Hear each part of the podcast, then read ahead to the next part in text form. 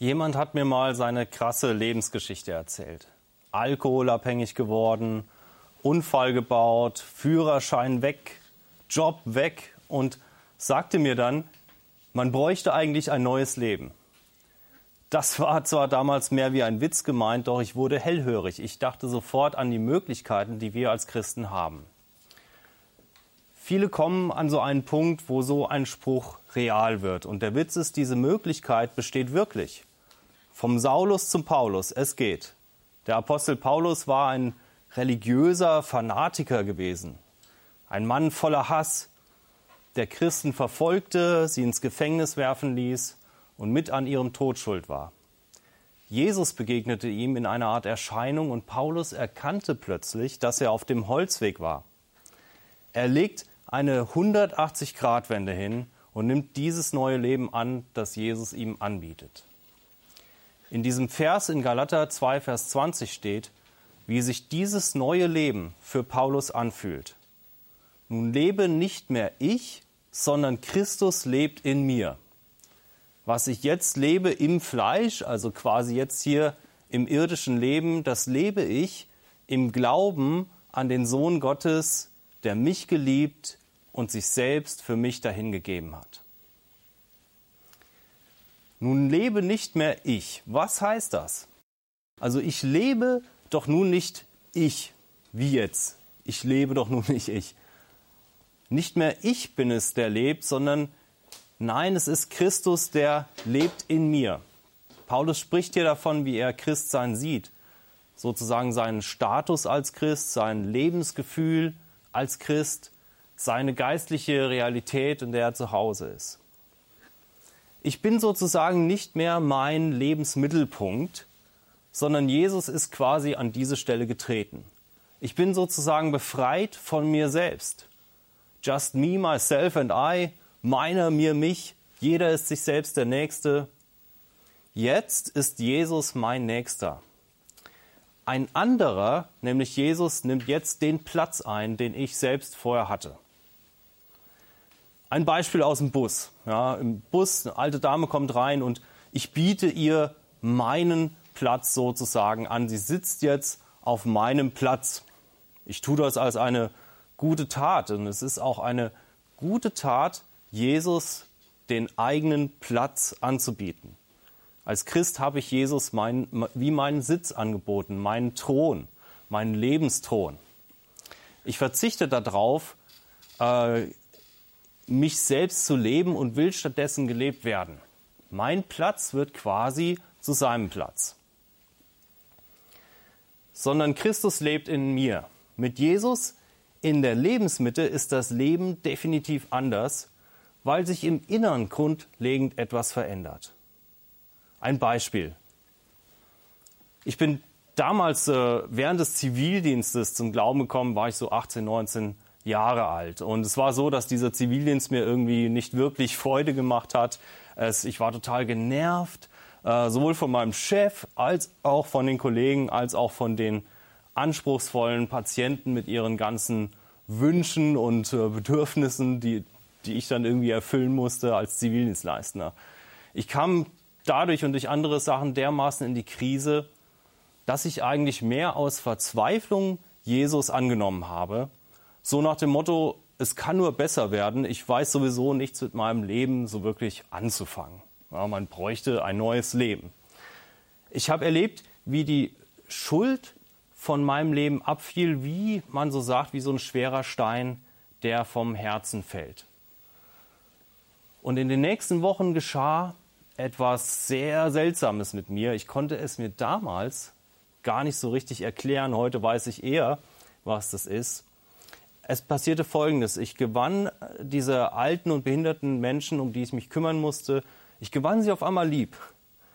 Sogar mit meinen Kollegen kam ich irgendwie besser klar und sogar mit dem Chef änderte sich das Verhältnis, wurde besser. Irgendwas änderte sich und es war meine Einstellung zu den Menschen. Da ging was in mir vor.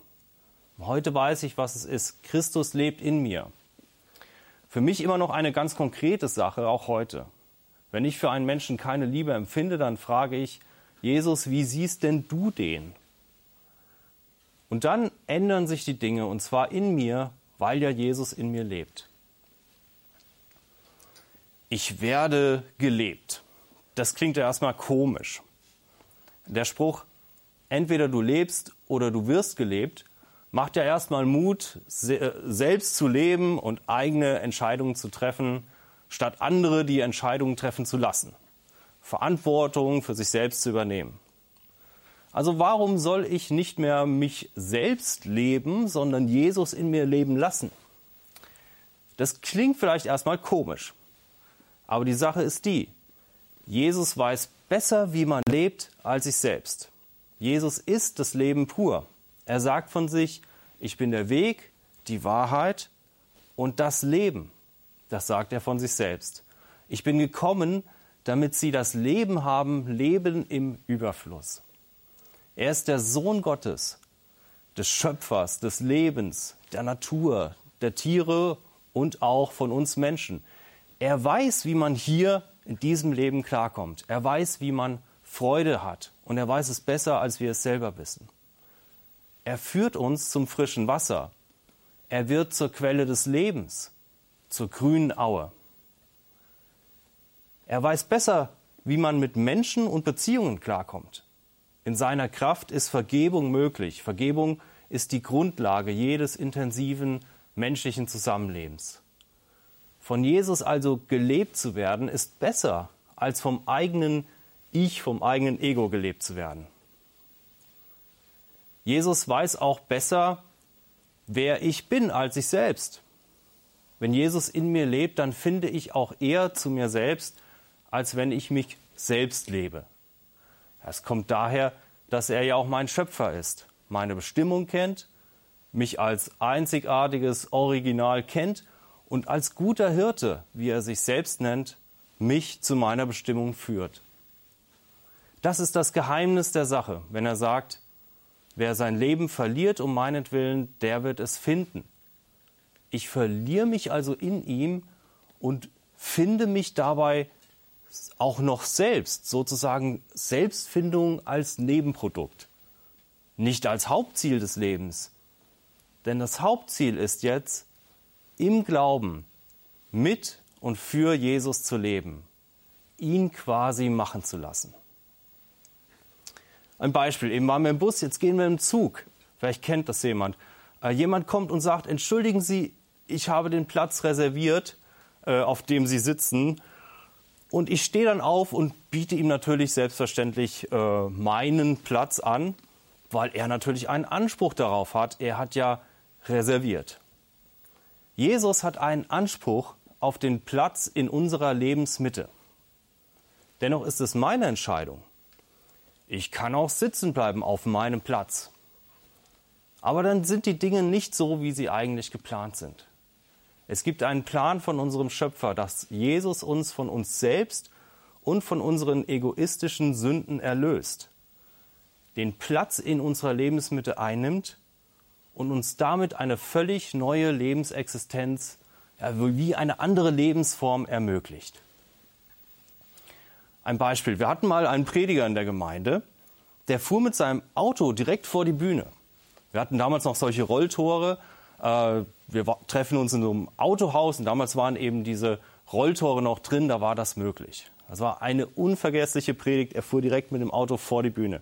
Er stellte die spannende Frage, welche Position Jesus bei uns in unserem Lebensauto sozusagen haben darf.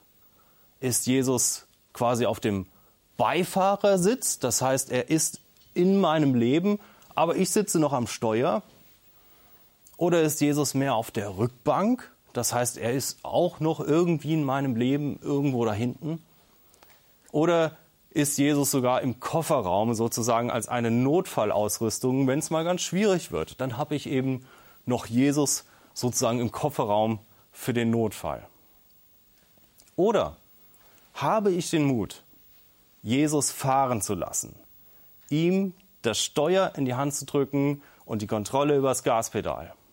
Kann ich das Steuer meines Lebens loslassen? Vertraue ich darauf, dass Jesus weiß, wo es lang geht? welches die beste Geschwindigkeit ist? Es fällt uns beim Autofahren vielleicht schon schwer, mal jemand anders fahren zu lassen mit unserem Auto. Es sei denn, dass wir wissen, dass es wirklich ein guter Fahrer ist, der auch gerne fährt und viel Erfahrung hat, der sicher fährt. Jesus fährt unser Lebensauto definitiv besser als wir selbst. Er kennt den Weg, er kennt die Regeln, er kennt das Auto besser als wir selbst. Jesus lebt in uns, lassen wir ihn mal fahren, lassen wir ihn mal machen. Ich fahre auch unheimlich gerne so Auto mit so einem Navi, mit so einem Navigationssystem. Ich bin eigentlich froh, dass die Zeiten vorbei sind, wo einem immer noch so der Atlas auf dem Schoß rumrutschte, wo man sich mit dem Partner gestritten hat, weil, äh, weil sie die Karte nicht schnell genug entziffern konnte. Ich lasse mich gern vom Navi leiten. Das Navi weiß einfach besser, wie der Weg läuft, als ich selbst. Ich müsste viel Mühe und Not aufwenden, um die ganzen Karten studieren, den Weg rausschreiben, wie man das halt früher so gemacht hat. Und dann während dem Autofahren noch draufschauen, all diese Dinge. Es ist doch schön, geleitet zu werden.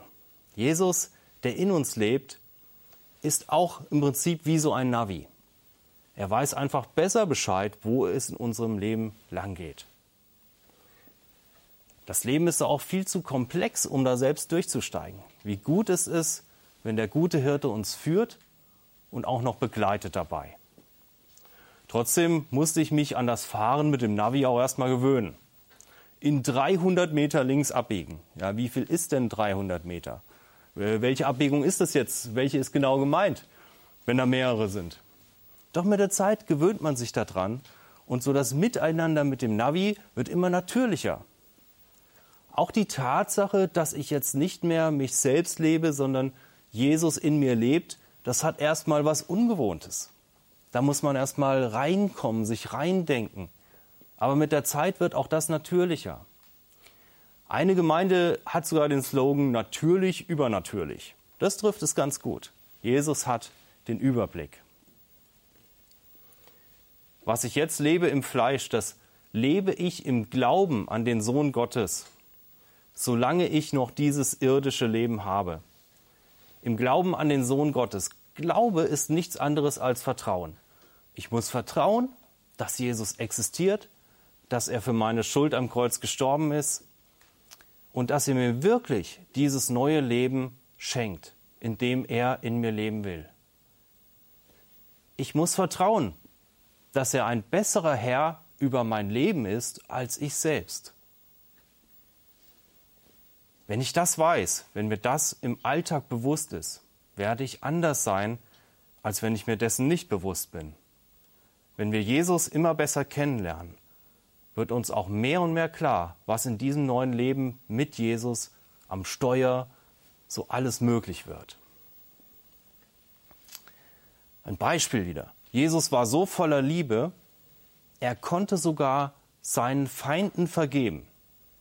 Und er sprach sogar Vergebung für diejenigen aus, die ihn hingerichtet haben.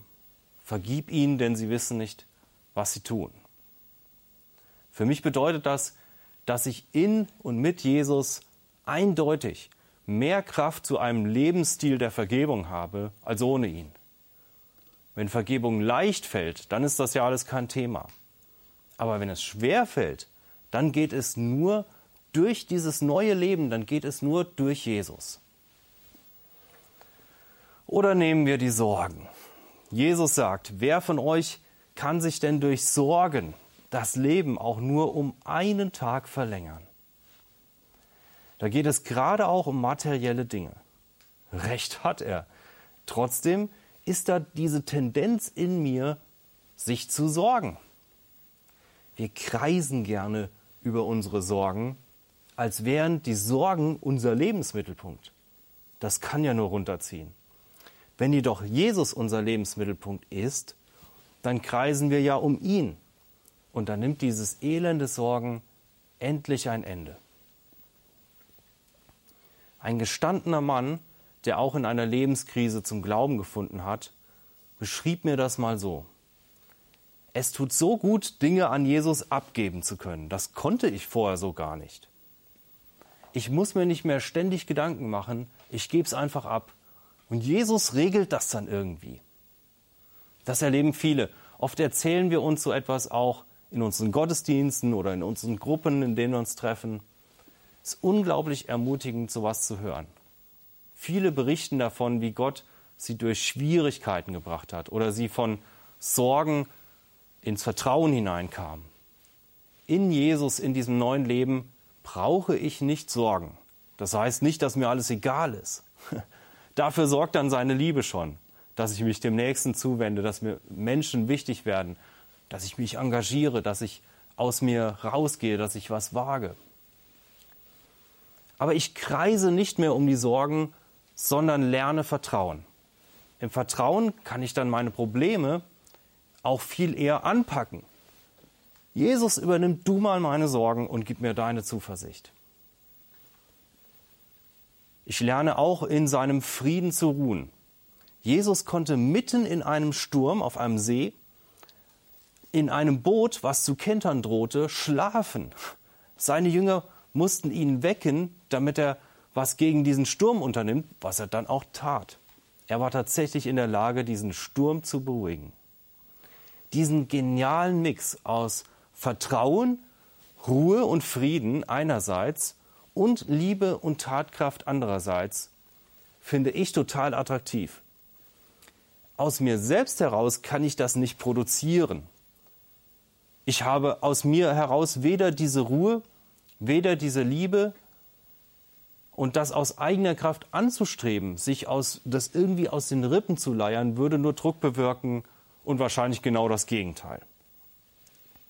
Das Geheimnis besteht viel eher im Loslassen und im darauf Vertrauen, dass Jesus, der in mir lebt, es in mir auch bewirkt.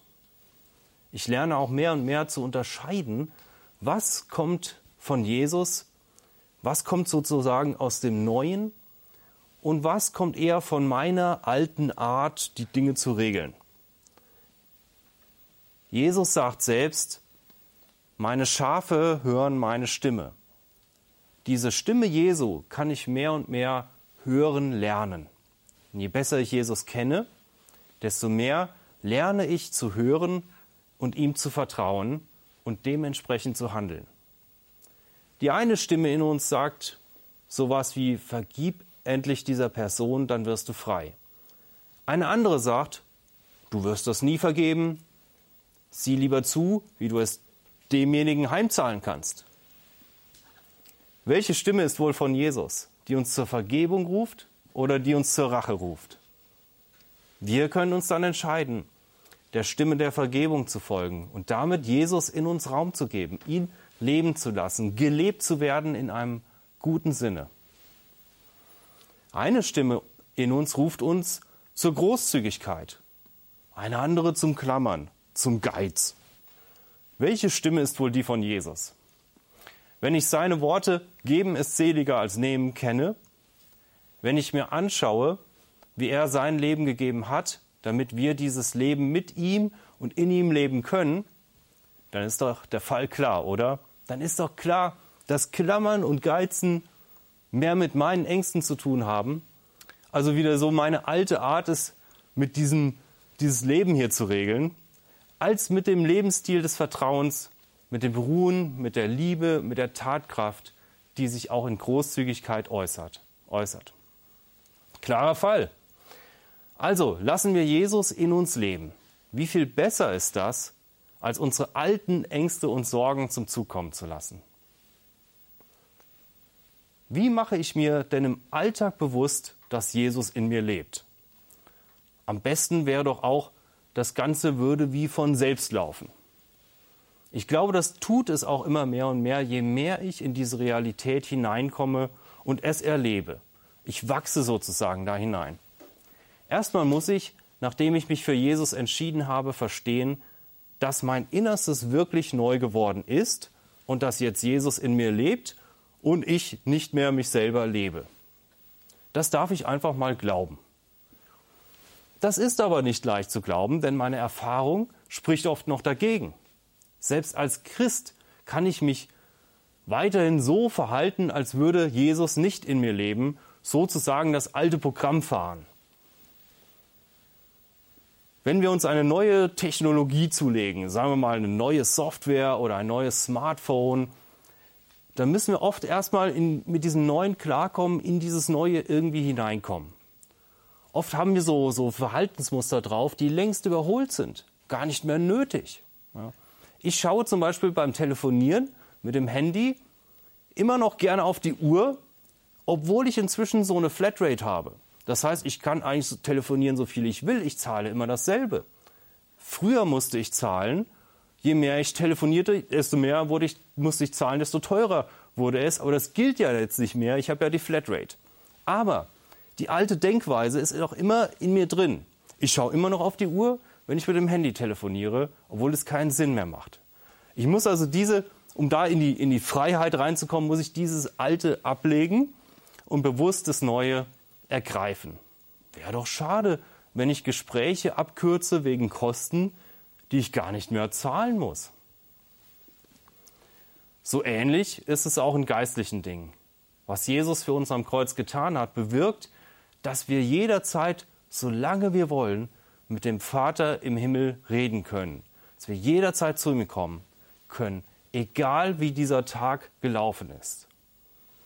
Nun kann es aber sein, dass ich ein schlechtes Gewissen habe und ich traue mich nicht zu beten, ich traue mich nicht mit Gott zu reden, weil ich mich vielleicht an diesem Tag im einen oder anderen Moment nicht besonders christlich verhalten habe. Mein schlechtes Gewissen sagt mir, dass ich nicht heilig genug bin, um zu Gott zu kommen. Das ist aber so eine alte, überholte Denkweise von früher, als ich noch nicht wusste, was Jesus für mich getan hat. Ich überwinde also das Alte und eigne mir Neues an. Ich komme zu Gott als sein Kind, als jemand, in dem Jesus lebt, egal wie ich gerade drauf bin oder wie ich mich verhalten habe. Oder ich werde neidisch auf jemand, weil ich mich mit ihm vergleiche und dabei irgendwie den kürzeren ziehe. Das ist das alte Programm. Dagegen steht Jesus, der mit all seiner Fülle in mir lebt und in mir ein Leben im Überfluss bewirkt, mir ein Leben im Überfluss geschenkt hat. Trotzdem kann ich natürlich das Alte noch erleben. Am besten überwinde ich es, indem ich das Neue anwende und zum Beispiel in diesem Fall ein Dankgebet loslasse, was ich in Jesus alles habe. Und schon spielt das alte Neidprogramm keine Rolle mehr. Es gibt diese alten, überholten Programme in uns, die wir überwinden und loslassen dürfen. Denn das Neue in Jesus ist um so vieles besser wie das Alte. Der mich geliebt hat und sich selbst für mich dahingegeben hat. Das ist die Grundlage von allem. Jesus gab sein Leben aus Liebe, damit ich leben kann, damit er in mir lebt. Dieser Ausdruck der Liebe ist die größte Motivation für alles. Vertrauen und Loslassen kann ich, wenn ich diese Liebe erfasst habe. Diese Liebe fand ihren größten Ausdruck am Kreuz, an dem Jesus für uns starb. Bei Jesus ist Kraft, Gnade, Liebe, wie wir sie in uns selbst nicht finden. Deshalb muss ja Jesus da rein, wo normalerweise unser Ego sitzt. Es hilft, wenn wir uns mit unseren Kreisen um uns selbst, mit unseren ständigen Ängsten und Sorgen mit unserem egoistischen Verhalten, unserem Neid, unserem Vergleichen, unserem selbstgemachten Druck, unserem Wunsch, es irgendjemand beweisen zu müssen, wenn wir damit an die Grenzen gekommen sind. Weil dann leuchtet uns eher ein, dass es ein anderes Leben braucht. Und dieses Leben ist möglich.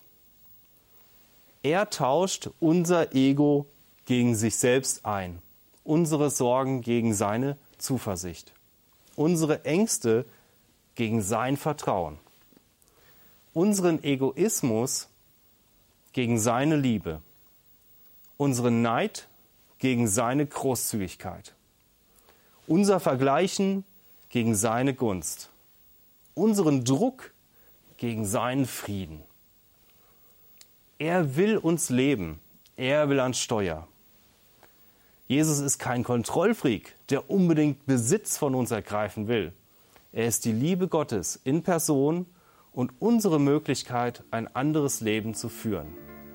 Nun lebe nicht mehr ich, sondern Christus lebt in mir. Man bräuchte ein neues Leben. Möglich ist es. Lassen wir ihn machen.